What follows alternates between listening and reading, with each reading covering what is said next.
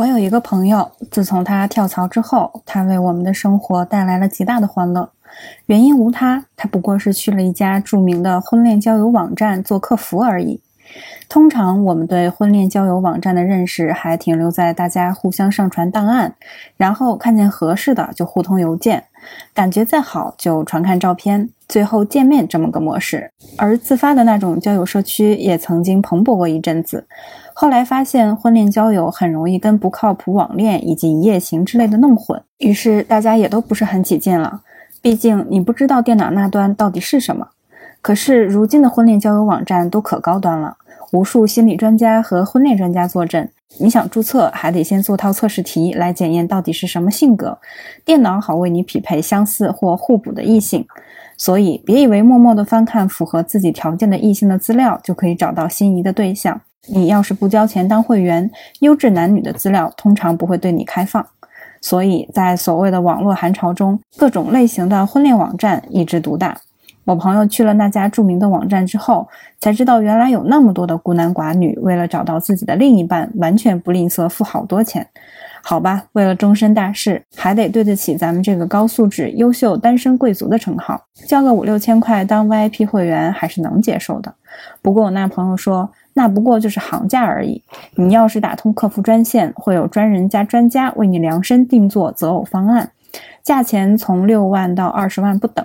当时我们的疑问是：真的会有人花二十万相亲吗？我朋友回答的是：真的，他还出了机票，叫工作人员去参观他的半山腰豪宅呢，以及彻夜的谈心，就是为了让客服明白他要找个什么样的姑娘。所以，我朋友后来每日都陷入了狗血八点档的电视连续剧里。这些白金、钻石、双钻石的客户，在择偶方面充满了狂野的想象力，每天都有匪夷所思的新的要求冒出来。因为付了大价钱，所以更加严苛。有花了十五万需要一个专业级别的筛选、分析、调查报告 PPT 的，还有起码罗列了五十个关键字进行搜索的，比如北京人加硕士加处女加幺六八身高加父母教师家庭加公务员加体重五十公斤等等。你根本不知道他是出于什么心思给自己限定的这些指标。女会员是更加隐性的挑剔，她也不说男人们哪里不符合标准，她会说通过她那只留着挖鼻孔的长长的小拇指甲，就觉得这个人不靠谱。还有已经卧床三个月却每天都要求客服安排相亲对象上门的。